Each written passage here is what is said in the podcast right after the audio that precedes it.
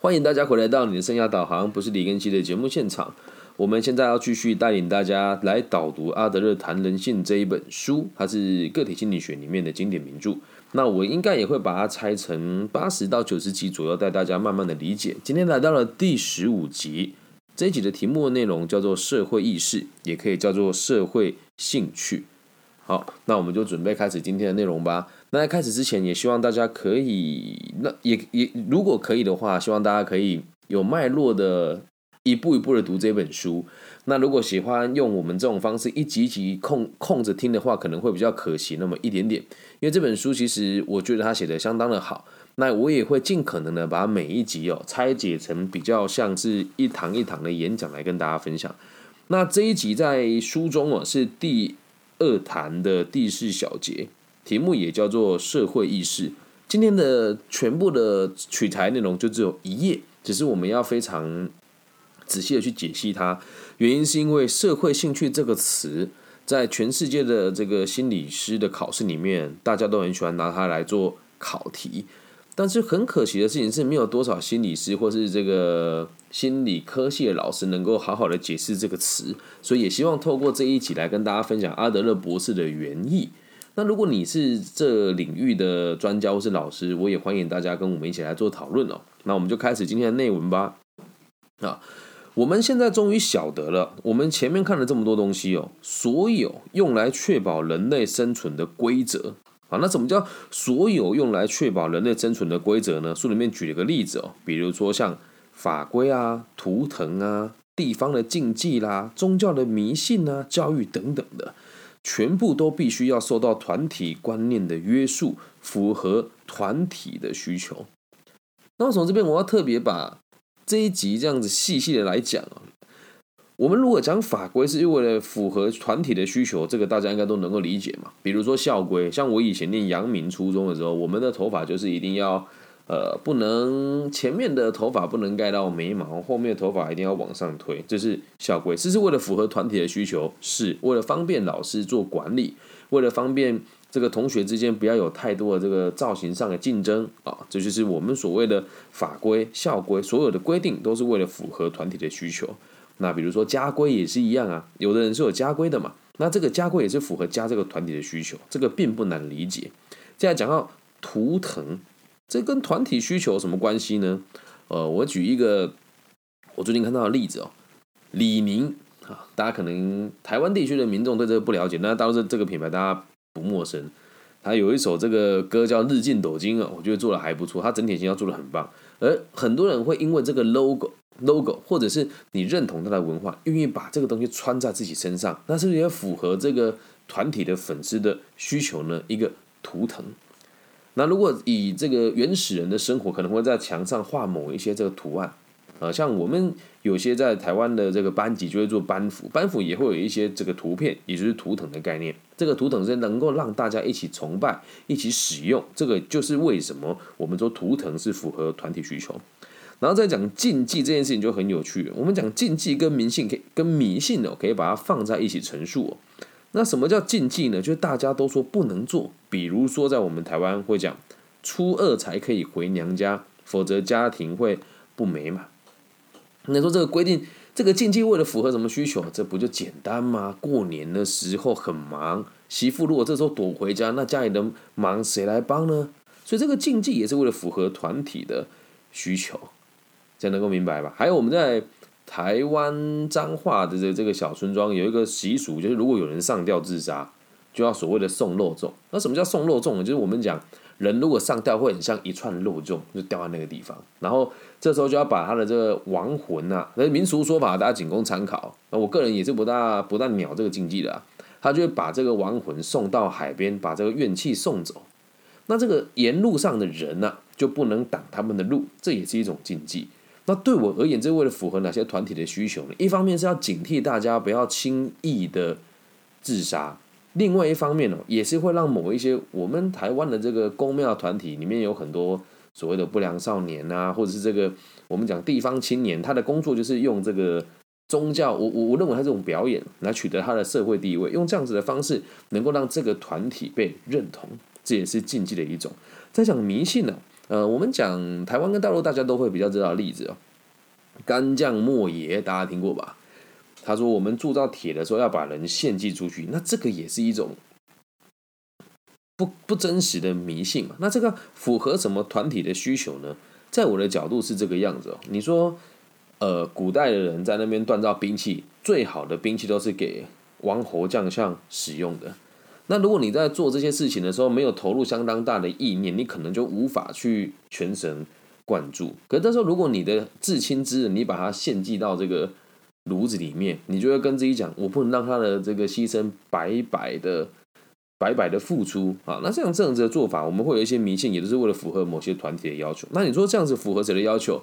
符合这些帝王将相操控一般民众的想法？你为了王而牺牲是你的福气啊！封建时代的想法就是这样。在教育也是为了符合团体的需求啊！为什么这节我要讲的这么细哦？里面真的充满了智慧。我说我们做教育是为了做学问吗？其实不是，在台湾，我认为全世界都一样。我们做教育的目的是为了方便让我们被别人管理。以前在我念小学的时候，有一课叫做公民教育，上面就会教我们在公车上遇到老奶奶，我们就必须得礼让。那看到这个弟弟妹妹要这个跟你一起使用东西的时候，你应该礼让弟弟妹妹。而这些东西教育，为了让我们符合某些团体的需求，就连现在台湾的大学的学历，还有台湾的大学的教学这么的糟糕，这么的四流，我这样讲可能有点过分。可是如果你有在读大学，你一定很难否定我的说法。而为什么一般人还要去读大学呢？也是有目的的嘛，他得符合某一些团体的需求。他觉得大学生比较棒，但我个人认为不尽然。但很多人会觉得他是 OK 的，会觉得没有大学毕业就没有什么用。但你我都知道，大学学业是没有什么用的。所以这也是我们受教育也是为了符合某些团体的需求，这样能够理解吧？所有用来确保人类生存的规则，我们讲的法规图腾、禁忌、迷信、教育等等，都是符合团体的需求。那我们在前面呢讨论过团体与宗教的关系，今天我们就不谈。我们发现哦，不管从个人的角度，或是从社会的角度来出发。适应团体哦，是我们心灵最重要的功能之一。还记不记得我们有一节在讲你在适应什么？通常都是适应一个目标，而我们目标是什么呢？往往也都是在某个群体里面被大家看重嘛。所以你要记得，我们每个人要适应的最终的目的是什么？也都是这个社会，才能够了解吧。而我们的心灵，每个人心灵都一样，都是为了符合社会的需求，所以我们才会有心灵的器官存在。那心灵器官这个词呢，我们就不再做赘述了。大家如果兴趣的话，去听我们前面几集，我们都有做解释。简而言之，我们可以把它说就是灵魂呐，一个看不到的器官，就叫心灵的器官。再往下看了，所谓的公平正义啊，以及其他重要的人格特质，说穿了，都是为了让人类满足社会需求而生。这边讲公平正义，不像我们现在讲的这种爸爸妈妈比较疼哥哥，比较疼姐姐，姐姐多吃一个糖果，这样不公平，不是？是我们所看到的整个社会需求的公平与正义。你你去想一件事情哦，什么叫满足社会的需求？就是能够让社会上的每一个人都尽可能的被照顾到。所以我们会讲说，如果今天有一个弱势的人，他天生残疾，父母双亡，你会不会帮助他？会啊，就是所谓的公平正义。为什么？这个就是满足社会的需求嘛？那为什么社会需求会顾及到每一个人？其实很简单，我们每个人的存在世界上的目的都只有一个，就是繁衍后代，延续我们的文化，就这么简单。所以我们的公平正义也会围绕在满足社会的需求，还有满足我们群体繁衍的需求。那这边还要讲到其他人格特质是什么？后面我会提到。那我们这些条件形塑人类的内心世界，主导心灵发展的方向。我每次讲这个词的时候啊，很多人都觉得哇，这个假大空，然后高大上。说真的，有人会为了全人类而牺牲而努力吗？其实我我们看了很多这种英雄式的电影哦，有一部在台湾叫做这个《明日边界》还是什么？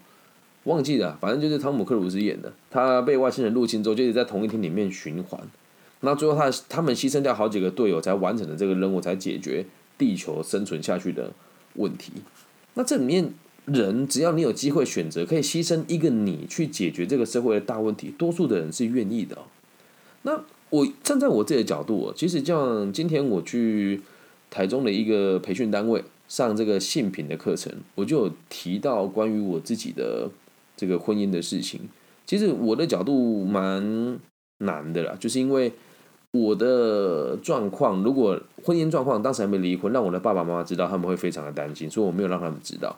而在他们的世界里面，他们会认为为什么我没有把我的老婆给顾好？所以现在就连我老婆他们家的亲戚朋友。我也都没有跟他解释过我们离婚的原因是什么，因为我选择了没关系，反正牺牲就牺牲我吧，大家怎么看我无所谓，但请你不要评断我的前妻。我们讲这就是我们所谓的公平社会，诶，公平正义还有符合社会需求而生，而我这么做也是为了符合社会的需求吗？也可以这么说啊，因为我认为社会上的其他人可以因为我的牺牲而过得更好，那这个就是我们所谓的每个人的内心世界都是主导以这个方向为目标的。所以像我这么做，我并不觉得自己被欺负，我也不觉得自己比别人弱小，甚至会有一种感觉是，我宁愿别人欺负我，我也不要去欺负别人。所以你再继续往后看，我们刚刚前面有提到所谓的这个其他重要的人格特质啊，就是这一些，来听听看哦。书里面讲的很好，忠诚、坦率、责任感、喜爱真理等等这些美德的养成与维持。唯有在团体当中才可以达成。我们讲的这个所谓的重要人格特质，就是忠诚、坦率、喜爱真理，还有责任感。如果你符合这样子的需求，符合这样子的个性的还有条件的话，你的人缘肯定不差。又或者是你在你的团队当中，肯定是能够影响别人的。但是很有趣的事情是，责任感、忠诚、坦率跟追求真理这些东西，都一定要在团体当中才可以达成。如果你只有自己一个人的话，请问你要为谁负责？为自己负责吗？这不是很开玩笑吗？就是生存下去而已嘛。那如果你只有一个人，你怎么对自己忠诚呢？那对自己坦率，对自己喜爱真理，这是不可能的。所以一定都是在团队当中才能够达成。这就是所谓的社会意识，每个人都对社会有兴趣的原因。我们只能从社会的观点哦来评断某种人格特质是好还是坏。哦，这句话也充满了一充满了哲理哦。你说一个人的好还是坏啊？当然不能用多数决来决定了。可是你要看他对大多数的人的影响是正面的还是负面的，这才是关键点。所以，我们讲人好坏，以我们个人的观点来出发评断，这都是和你目的不一样而已。但如果整个社会人都说他是坏人，就代表这个人做的事情和整体社会的目标不一样，那他就会变成坏人。这样能够理解吧？那理想的人格特质哦。理想的人格特质，好比科学、政治、艺术上的成就，只只有确定对人类有贡献，它才显得它重要。好，再重复一次哦，理想的人格特质哦，我们那个刚刚前面有有提过嘛，就是这些所谓的负责任啊、忠诚啊、坦率等等的，还有科学、政治、艺术上的成就，都确定对全体人类有贡献，它才显得重要。如果你没有对人类有贡献，你怎么说你的科学有用？比如说我哪一天。发现了一件事情是，我的鼻屎可以拿出来变成一颗气球，没什么帮助吧，对吧？但如果今天我发现的是，我可以拿我的鼻屎来变成汽车的燃料动力，那这样是不是可以解决很多人的问题？这样就是代表这个科学对全体人有贡献，那才有用啊。还有政治也是一件事，那艺术上也对，艺术上为什么说对人类有贡献？大家看了喜欢，那才叫艺术。如果大家看了不喜欢，那能叫艺术吗？在大陆现在有很多奇怪的那个兄弟情谊的短片，我不知道，可能我看得到这东西，别人不一定看得到。王二力，然后什么房什么，反正就是还有一个叫什么呃阿瑶的，就他们会拍很多兄弟的情谊片啊。我个人认为那还是艺术，很多人会看，他点击率其实很高。他说：“兄弟情谊好好看。”但我觉得很好笑。还有什么赵小亮？你是那个吗？我这样讲，应该很多人都有听过。那他们做的事情，可能每个人对美感的概念不同，但只要有人买单，它就是艺术。只要它是能够流动，让人家看了之后有认同感的东西，那就是艺术。所以，像我在做这个频道跟节目，我个人认为我做的也是艺术，因为我认为我的这个知识的结晶对社会是有贡献的，对人类是有重要性的。所以，我们衡量一个人的标准哦，主要是看这一个人呐，对全体的人类，甚至是对全宇宙有多少贡献，能够理解吗？看到这边，我就非常有感触的原因，是因为大部分的我们都只有小我。什么叫小我？我认为我的爸妈很伟大，哎，没错啊，他供养你长大，他当然很有贡献嘛。但每个人的世界都是一个独立的存在啊。我们讲一沙一世界，天地一沙哦，嗯，是这么说嘛。反正就是我们看到的世界就是我们自己的，但所以在你的世界里面，他对群体伦理有多少贡献，就代表这个人有多么的重要。那我也会这么期许我自己，是希望自己可以对社会上大部分人都是有帮助的，并不是我有这个需求，而只是因为我有社会兴趣。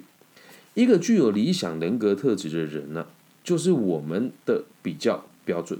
因为这样子的人的社会意识非常强，不管他遇到多么困难的事情，处理的原则都是以社会利益的角度下手。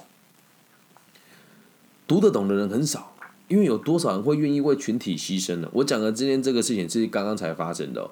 我们到这个台中市的这个我们讲的这个所谓的。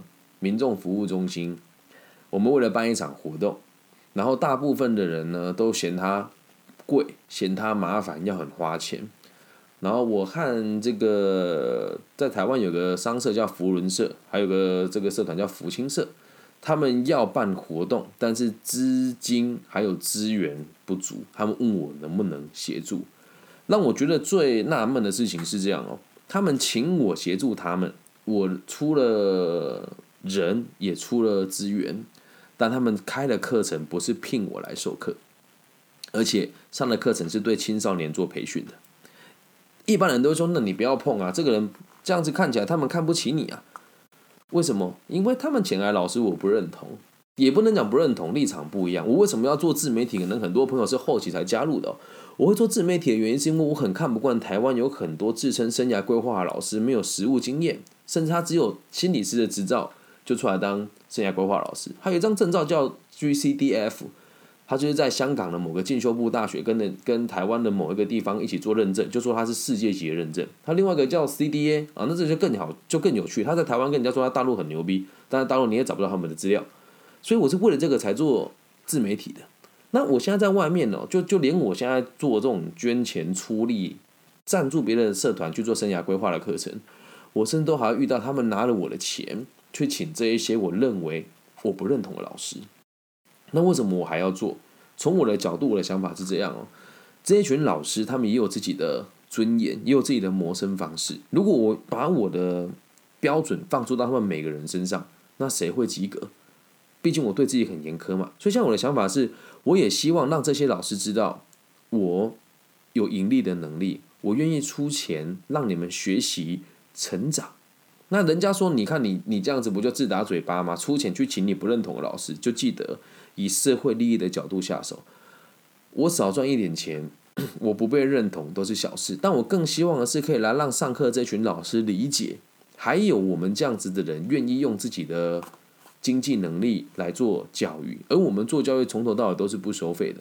虽然说这里有很多人在其他的管道找我咨询完之后，他会想办法给我一些回馈。但是我想让大家理解的事情是，我没有要大家这么做，而是大家认为有帮助了，他把他的资源分享给我。所以很多人都会讲说，呃，追求社会利益的人都是假大空、高大上。但我必须得跟大家讲哦，所谓的个体经济学里面的定义哦，人要怎么样才会拥有财富？就是你要解决问题，你解决的问题越大，你赚到的财富就越多。所以对社会越有兴趣的人，你越有机会成为富翁。挂号。长久的安全性的富翁，我们讲了这么多，在这些讨论的过程当中，我们会慢慢发现一个原则就是这今天我们这个章节的最后一句话，他说，一个人在成长的过程当中，如果对别人无法产生强烈的认同感，那么这个人的人格发展是不可能健全的。他这个词用的很好，健全，不健全会怎么样吗？也不会怎么样，但你的心里面会非常的不平衡，这样能够理解吧？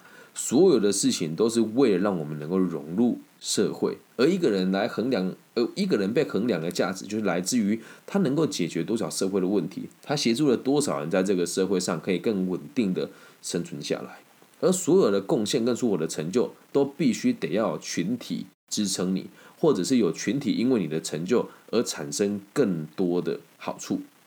这个才是真正的有价值的人，这样能够理解吧？社会意识 （social interest）。唉，我觉得我这样子这样一直带这些读书会，其实也是有一点我个人的感触很深啊，因为我会跟很多人讨论，甚至会寄信给所谓的心理学老师，还有花钱去做智商，问他们的想法跟看法是什么。但了解这东西人真的很少，所以我也希望大家，以前我都用骂的说他们很糟糕，现在不会，我我只我只啊，只要求大家一件一件事情，就是如果你觉得赌了有用，就请你自己赌，相信自己的判断力，看完这个书之后应用到你人生当中，不要去奢望这一群没读什么书的人可以为你人生做什么改变，因为他们也没有社会的兴趣啊，了解吗？以上就是这集全部的内容，希望大家都可以对社会有兴趣，对我有兴趣，对你有兴趣，对你周遭的人可以付出更多，让每一个人都愿意为彼此多付出那么一点点。以上就这里全部的内容啦，希望大家喜欢。如果喜欢的话，记得帮我分享、按赞、加订阅。那如果你呃接下来等疫情结束了，我就会到大陆做巡回的粉丝见面会。我的原则是这样：一个城市只要有五个人听，我就会飞过去。应该会在明年暑假的时候。目前我的网易云的粉丝追踪人数有七百六十个人左右，那有到一千个人，我觉得就值得飞这一趟了。那当然，如果我的粉丝们你们愿意赞助我这个 机票还有住宿，我会很开心。那住宿我也都很随意，住你们家的小区也可以，只要你给我一张沙发就。没问题了，男女不拘啊，男女不拘。对我很期待跟大家见面，因为最近有越来越多人从微信或是私讯来问我一些问题。那台湾的大家，我只能说，我得到的反馈真的不多。然后这里是我的家，我会继续在这里付出，也希望大家能够多帮我五星按赞加好评，甚至可以帮我刷榜一下，因为我没有花任何的钱在行销上面。所以我对这个社会是有兴趣的，我也希望你们理解。如果我们能够一起让这个社会更安定，那你的生活也会变得更好。还有一点要提醒大家哦，嗯，我不希望大家记住我，我只希望大家记住这些学问跟原则。所以慢慢的，我的做事的方法也会有所调整。那也希望大家看到我这么做，也可以给我一点建议，我都是愿意听的。那有些建议你讲了，如果没有。不是太有逻辑，我会跟你讲这个东西没有办法做。那如果真的很棒的话，我也会采纳它，好吗？那就这样喽。希望我们的节目对这个世界有更多稳定的可能性的跟这个贡献。然后，如果你也喜欢的话，听完找一个你舒服的角落，闭上眼睛，祝福这个频道的每一个人，包含你，包含我，都可以一切平安、健康、顺心。我爱你们，大家晚安，拜拜。